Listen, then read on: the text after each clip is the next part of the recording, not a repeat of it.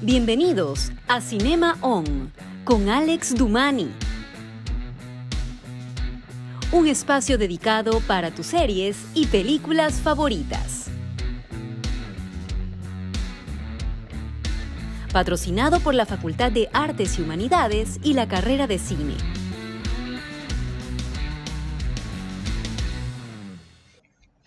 Hola, ¿cómo están todos? Estamos nuevamente aquí en Cinema On y hoy vamos a hablar sobre una película bastante interesante de Amazon Prime que salió más o menos recientemente y es La Guerra del Mañana. Es una película que ha dado un poco de qué hablar, pues hay algunos aspectos que están bien y otros aspectos que creo que no están bien. Bueno, vamos a tratarlos un poco aquí hoy, ¿no? Nos acompaña el día de hoy Pablo, ¿cómo estás? Hola Pablo Catilla, ¿cómo te va? De nuevo aquí conversando sobre películas, ¿no? Para variar. Bueno, pues eh, vamos a arrancar justamente con la... Primero que todo, ¿la película te gustó, no te gustó, te pareció bien, te pareció interesante? De manera muy general, ¿por? De manera muy general, tengo que reconocer que la película es interesante. Tiene por ahí sus huecos, cosas que no están bien, pero eh, como suelo decir siempre en las veces que he participado, ¿no? Como para decir, quiero ver ciencia ficción, quiero ver balas, quiero ver alienígenas, eh, creo que sí, no, hay, no tiene que pedirle nada a nadie, o sea, cumple con esos requisitos de, ciencia ficción que a veces estamos buscando. Así es.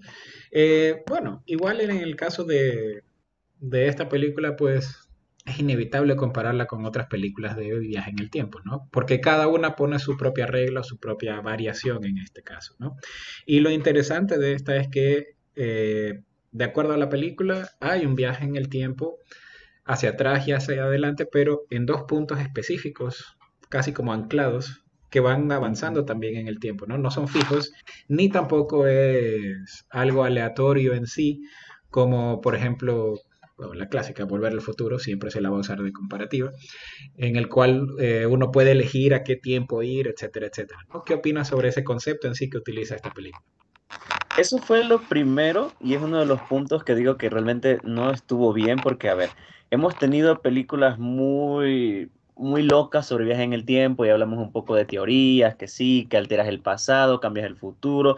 Hace poco Los Vengadores, y digo hace poco porque hablo en comparación de tiempos, no de que se lanzó una película, Los Vengadores nos lanzaron este esquema de que los viajes en el tiempo abren otras líneas temporales y creo que ahorita está muy de moda eso, también un poco citando esta última serie que ha salido de Loki, que abre un multiverso y que lo que hagas en tu pasado no afecta a tu futuro porque ya es otro presente y X cosas. Pero este, esta justificación, porque incluso el personaje lo dijo, y no sería mejor viajar hasta tal momento para ayudar y aportar. Y que no, no se puede. Estamos, como acá de decir, estamos anclados solo 50 años acá, tantos años acá y no podemos movernos de un lado a otro.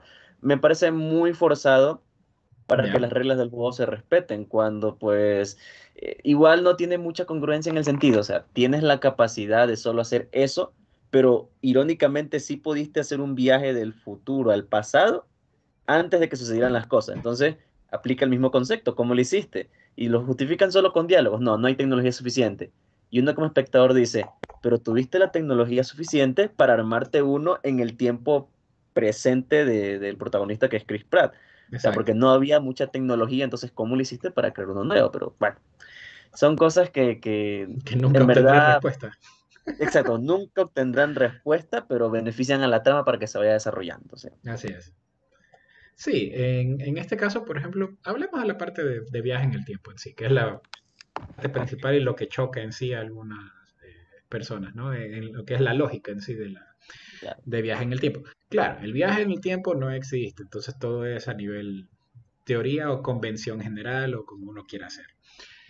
Eh, sí hay, de hecho, otras películas, otras historias con esto de, ok, se ancla en un tiempo específico, que es, por ejemplo, cuando utilizan, por ejemplo, agujeros de gusano, se utiliza también eso de que es un punto específico a otro punto, que es lo que pasó en algún momento de la investigación o lo que tú quieras llamarlo, pues resulta que descubrieron ese eh, agujero de gusano en el tiempo y por lo tanto al, solo descubrirlo, no hacerlo, es fijo, ¿sí? Entonces, asumo que eso fue lo que pasó acá.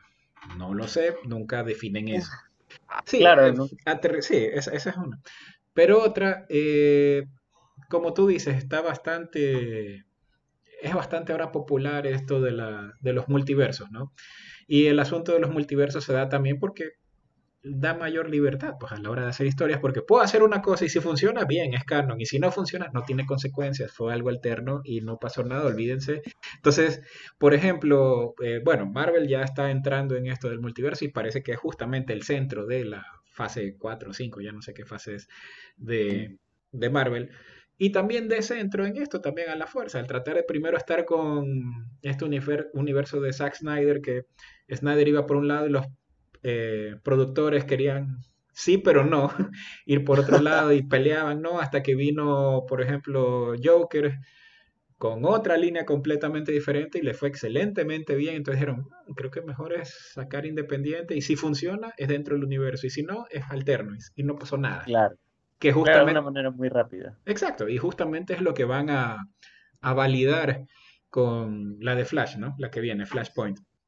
Sí, pero, claro, ya están con eso.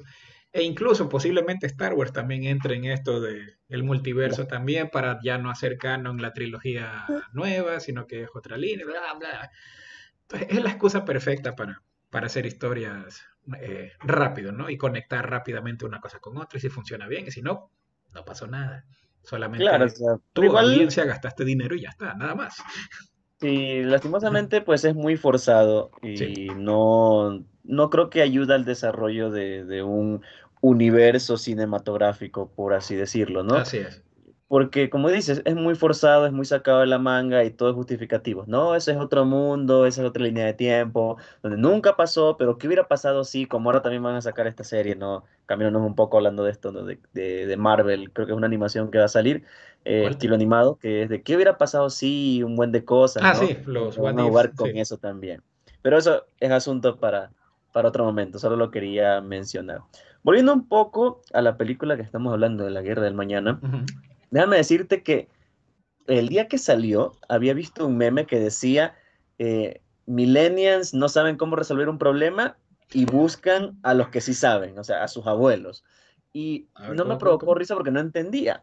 Ahora viendo la película, me provocó un poco de gracia ahora porque, bueno, eh, es un poco de sí, es un poco de no, porque ahí van esos tipos de, de puntos que no tienen mucho sentido en, en la película, ¿no? Por ejemplo, el hecho de, de, reclutar a personas mayores de 40 años, que en un momento de la película lo explican, oye, si ves todos, todos son mayores de 40, son ancianos, ¿y por qué? Es para no encontrarse con sus familias y que no alteren el futuro y un buen de cosas, tratan de justificar esos, ese tipo de cosas, ¿no? Para que todo tenga sentido y todo empate.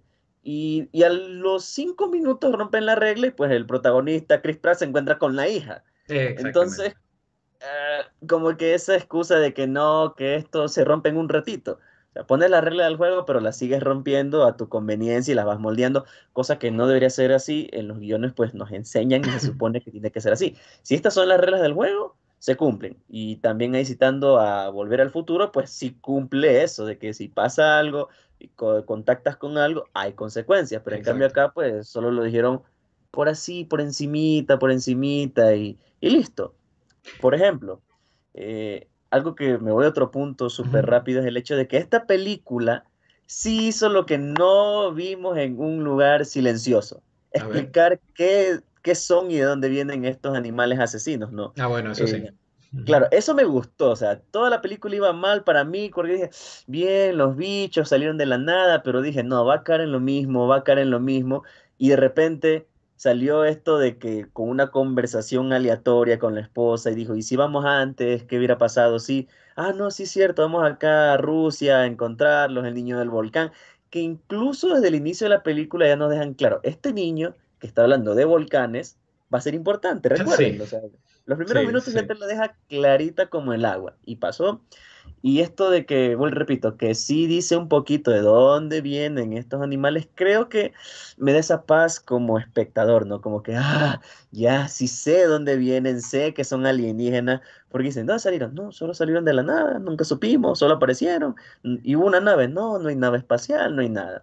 Entonces, ahí tiene un check, un punto a favor, porque lograron justificar eso y no fue solo una sacada de la manga como otras cosas, pero igual sí deja en el aire ese, ese hilo del viaje en el tiempo. Ahora que pues que le comentan el futuro incluso a Chris Pratt, tú nos vas a abandonar, tú te vas a divorciar y vas a morir en un accidente. ¿Será que eso se cumple? ¿Será que ahora sí todo cambió? O sea, dejaron el concepto de viaje en el tiempo que estaba muy interesante y siento que no lo supieron explotar, solo lo hicieron para, para conectar cosas y nada más, más no para decir, oye, exploremos un poco a profundidad qué pasa si haces esto, no puedes llevar tal información y cosas así, pero eh, esos son los puntos que decía al inicio, ¿no? Que la película carece, que le faltan verosimilitud y seguir las reglas del juego, pero me sostengo en decir que la película es entretenida, hay disparos, hay emoción, hay ese interrogante de los monstruos, eh, de qué va a pasar, sobrevivirán. Y creo que no es una película entretenida para verla así un fin de semana de acción. Es como decir, eh, me voy a poner a ver la saga de Resident Evil porque hay zombies y disparos. Tienen un millón de incongruencias, pero las miro porque cumplen lo que quiero, disparos y zombies. Pues aquí tienes disparos, alienígenas y viajes en el tiempo. Una combinación ganadora. Sí, o sea, hay que dejar algo en claro. La película en cuanto a secuencias de acción tiene, cumple, funciona. O sea, si quiero es desconectarme un momento y quiero estar dos horas entretenido acá y no saber nada más y meterme en, esta historia y listo y no hacer muchas preguntas en sí, sino solo quiero es, a ver, la siguiente escena de acción, ¿a qué hora viene? ¿Ya? Funciona la película, tiene buenas secuencias de acción, los monstruos están bien hechos, los efectos están bien hechos, eh, toda esta secuencia del helicóptero eh, por la mitad creo que era de la historia está está chévere, está bien. La idea en sí de, del, o el concepto un poquito diferente de lo de viaje en el tiempo funciona. Es más, de hecho, a mí me interesó bastante cuando vi el tráiler y dije, oh, esto está interesante, ok, están buscando gente para una guerra justamente en el futuro, que ya de hecho hay un libro de eso también este que está utilizando, que es la... Eh, no me acuerdo, bueno, eh, pero sí hay una historia de ficción que, que sigue, pero es a nivel espacial, ¿no? Oh, eh, sí, es, generacional, es súper chévere. También que son este, personas que básicamente están luchando, o sea, de aquí salimos y creo que unos mil, este, unos mil años después llegan recién y ahí empiezan a luchar, entonces ya al regreso otra vez son otros mil años y han pasado como dos mil y son, es generacional, es súper chévere esa historia. Ah, caray, sí, es interesante. Sí, esa es otra, que de hecho deberían hacer la, eh, deberían hacer la película. Pero bueno, en esta parte entonces yo digo, bueno, está interesante esto. Eh, ah, cierto, primero también el problema de que ya estamos sin tiempo en el primer bloque, así que vamos a pasar al segundo bloque, ya regresamos.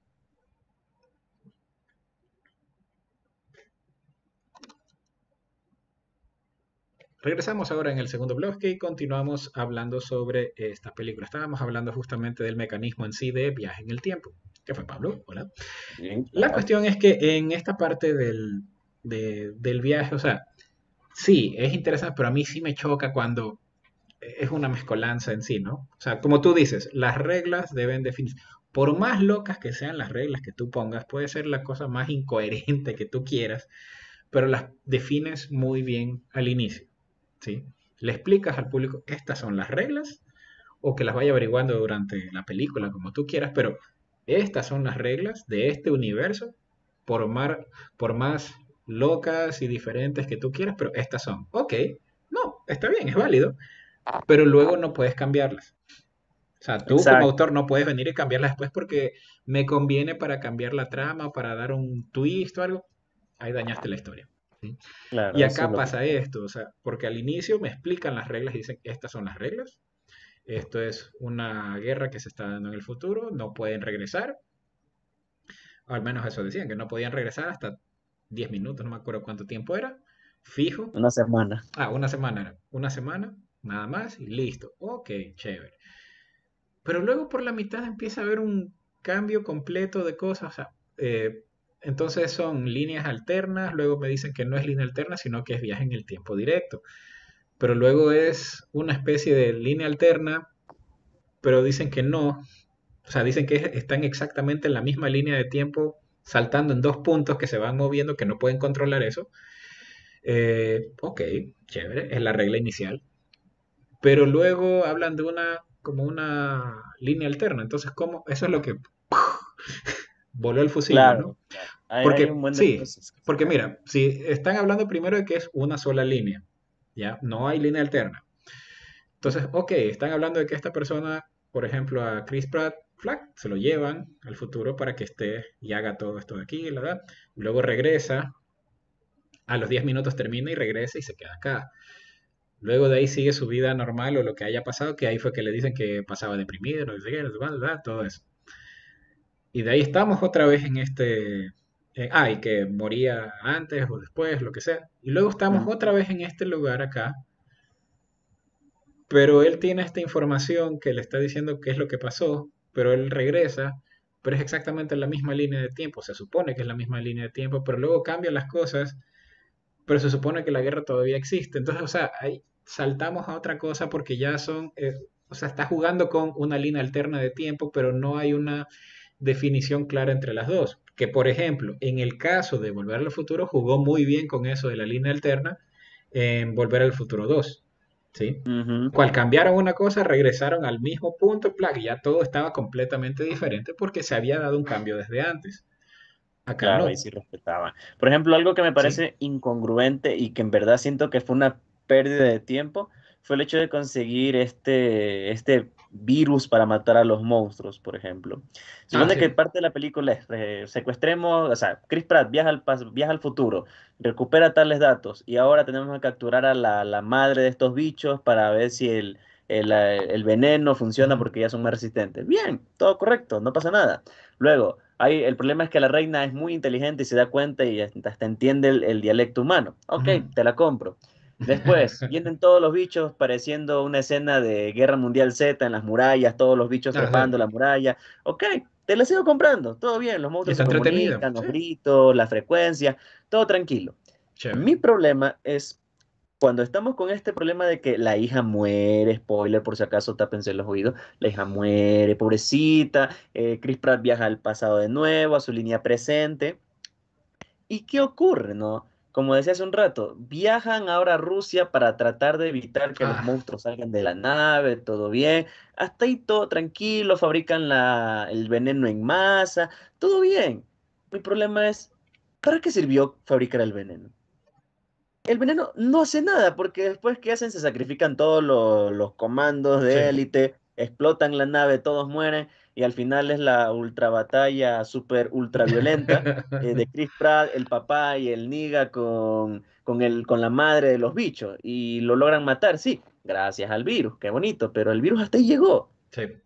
tranquilamente pudieron haber tenido un arma y también la mataban. O sea, metieron al virus a fuerza hasta el final cuando ya el virus no era necesario, ya habían matado a todos los bichos, habían explotado la nave y el virus no hizo nada, porque ver, van a la nave sigilosos a inyectar a los monstruos con el virus para que se mueran de una vez.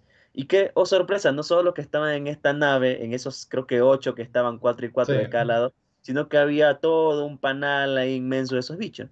¿Para qué el, para qué el virus?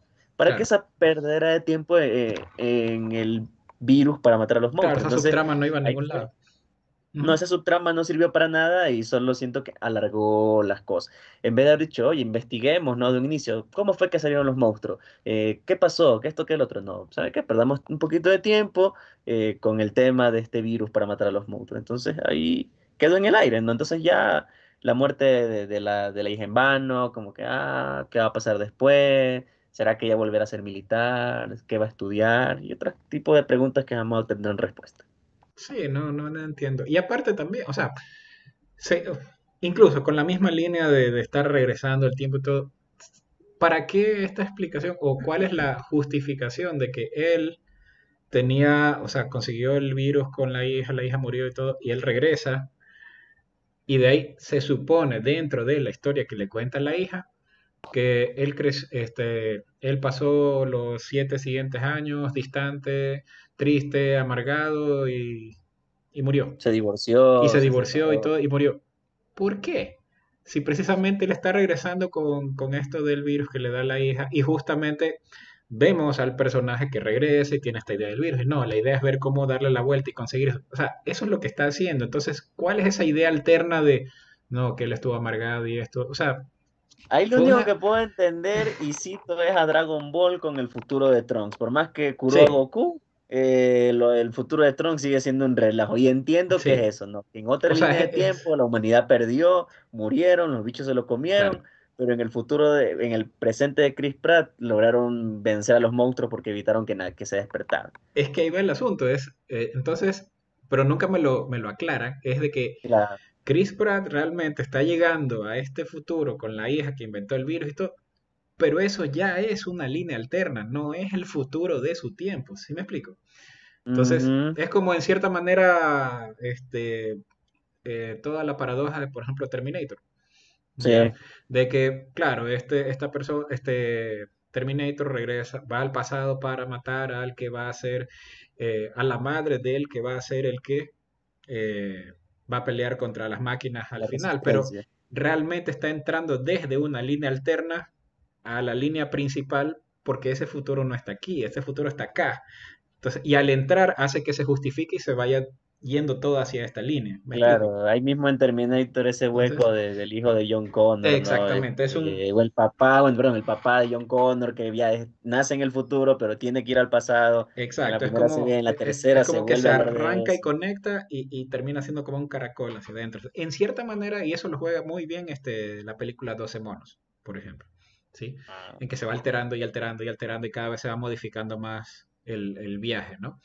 Pero bueno, otras cosas también de la película que, repito, insisto, la parte de acción muy buena, la película es entretenida, sí, se deja ver, por supuesto que sí, es, o sea, la puedo ver varias veces ah, chévere, veo las escenas de acción y ya está, siempre y cuando me desconecte y no esté analizando la parte de viaje en el tiempo y, y estas incongruencias que hay. Otra muy fuerte que hay es esa de que hablan de que justamente los países están en este conflicto de ponerse de acuerdo o no, etcétera, etcétera. O sea, estamos hablando de que no es un mundo unido, ¿no? Entonces, que Rusia por un lado, que Estados Unidos por el otro, lo que sea. Por si acaso, lo que nos están viendo, acuérdense de comentar mientras para seguir conversando sobre esto también. Pero eh, también tenemos esto de que dicen, ok, eh, llegan a la conclusión de que se originaron en Rusia y vamos a Rusia, no sé cuánto. Ok, bueno, vamos con el papá que tiene un, un avión, entonces perfecto, llévanos a Rusia bajo el radar y todo. Yo, a ver, un grupo de comandos se mete en un avión militar para pasar abajo del radar y como si nada llegan de Estados Unidos van hacia Rusia sin que absolutamente nadie los detecte, llegar a Siberia. O sea, cuando normalmente incluso ahora nadie puede lanzar ni siquiera un avión de papel que te lo están detectando en... Claro, un dron, cualquier cosa que vuele ya te, lo bajan. Y aparte, causan una explosión tan grande, hacen un conflicto tan grande y todo, y no hay absolutamente ningún radar que detecte eso antes. Ahí está el famoso abuso de elipsis. Para los que no estén viendo, por favor, si van a escribir una historia, no abusen de la elipsis. Es bueno para cuando me levanto y ya estoy en la calle. ¿Ah? ¿Qué es la elipsis? La elipsis, salto de tiempo en una historia, ¿no? Como ahorita está ejemplificando. No es lo mismo decir, este, me levanto y ya aparezco en la puerta cambiado, vestido, peinado y listo, a decir, me levanto y ni bien 500 años después estoy en guerra. O sea, ese tipo de elipsis son las que no queremos ver. Elipsis que no nos cuentan nada. Porque en teoría tratan de justificar la elipsis de, de aquí cuando al inicio de la película, ¿no? Eh, Chris Pratt quiere sacarse el dispositivo y va y dice, yo soy el único que lo puede hacer, yo soy el mejor en lo que hago, eh, nadie me busca a mí porque yo soy el más capo de los capos. Entonces desde ahí también, mm, este señor lo voy a volver a ver, este señor como que algo van a necesitar de, de él y el igual que el del niño. Entonces ahí tratan de justificarlo de que necesitamos que nos lleves a Rusia porque tú eres el mejor del mejor y nadie te puede ganar y tú eres el más viejo de todos. Y ahí está, como dices, ¿no? Una mega elipsis, viajaron, ya están con sus motos de nieve andando como si nada, o sea... No, así no funciona la vida real, por más ficción que sea, hay que tener un poquito de verosimilitud con algunas cosas. El universo que uno crea en, un guion tiene una estructura y tiene una mecánica también. Y, hay esa realidad ficticia que se está armando y tiene sus propias reglas, tiene sus propias consecuencias. Entonces, lo primero es claro, la defines y luego por más aparentemente incoherente o lo que sea ese universo que tú hiciste, tiene sus propias reglas armadas. ¿Sí? Exacto. Esa es la cuestión. Hay que respetar esas pequeñas cosas. Sí, o sea, y, no estoy exagerando. Tú puedes ver, por ejemplo, cualquier película, incluso de Monty Python, que, que es completamente incorrecto. Pero desde el inicio te muestran las reglas que, ok, esto va a ser así, así, así, este tipo de película es así. Entonces, acéptala así o la aceptas así. Y funciona. Ahora, ahorita que justo acá salió esta imagen, ¿no? De, ellos ahí con todo el portal arriba. Me acuerdo de este también hueco que quedó en la historia. Cuando ellos viajan en el tiempo, todo tranquilo, supone que los empiezan a elevar y luego aparecen en el futuro. Nos aparece una escena, una pequeña rápida escena en la que sale un error en el viaje en el tiempo. ¿Por qué? Ah, sí. Que quedó ahí en el aire, error de viaje y todos salieron desde arriba, algunos se murieron y los que cayeron en la piscina se salvaron. Mira, también tiene el mismo problema, por ejemplo, con como Discovery, este Star Trek Discovery, en que todo gira alrededor del personaje principal, pero forzado, ¿no? Se nos está acabando el tiempo. Porque también tienes el, el hecho de que, claro, justamente tienes este personaje central que es este Chris Pratt, ok, pero justamente el papá de él es el que puede quitar estos brazaletes. Y justamente el papá de él es el piloto que puede llevarlos y solucionar ese problema. Y justamente la hija de él en el futuro es la que inventa eh, el virus. Y, oh sorpresa, ella misma es la que inventa el viaje en el tiempo. Es decir, quitas a, a de la ecuación y no hay película porque nadie más puede mover un dedo. Ni siquiera un gobierno completo puede hacer lo mismo que hicieron esas tres personas de la misma familia. ¿Ok? Exacto.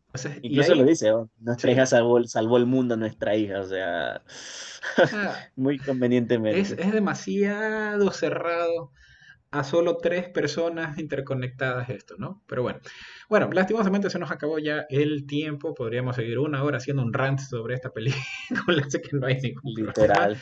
Pero a ver, un mensaje, comentario, sugerencia para las personas que no han visto esta película y que tal vez quisieran verla y tal vez sin querer le quitamos la idea de que las vean, ¿no? No lo sé.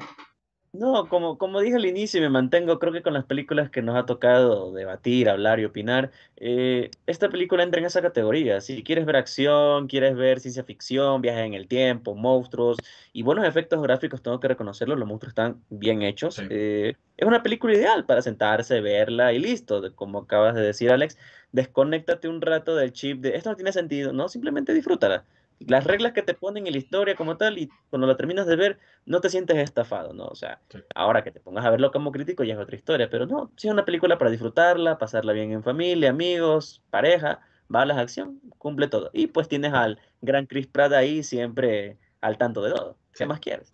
Bueno, Pablo, muchas gracias por estar aquí. Pues ya sabes, otro día para conversar sobre otras películas y series más que hay, ¿no? Claro, vale, cuando quieras. Ok. Y para todos ustedes que nos están viendo, acuérdense que pueden seguirnos en las redes en Cine UCSG para saber todos los detalles de la carrera de cine y todos los eventos y diferentes streamings y programas que se están desarrollando y sobre todo los qué es lo que están grabando los estudiantes, qué es lo que están desarrollando, etcétera, etcétera. Pueden seguir en Twitter, Facebook, Instagram, TikTok, todas las redes que hay. Y si ustedes, quieren saber específicamente sobre Cinema On, acuérdense de conectarse a Cinema On Lex, en la cual ustedes pueden ver toda la información y las cosas que vamos publicando sobre específicamente el programa Cinema On, ¿ok? Mi nombre es Alex Dumani y esto fue Cinema Nos vemos la siguiente semana.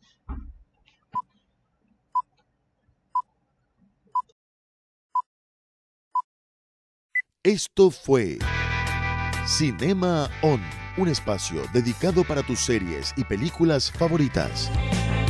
Patrocinado por la Facultad de Artes y Humanidades y la carrera de cine. En tu dial 1190 AM.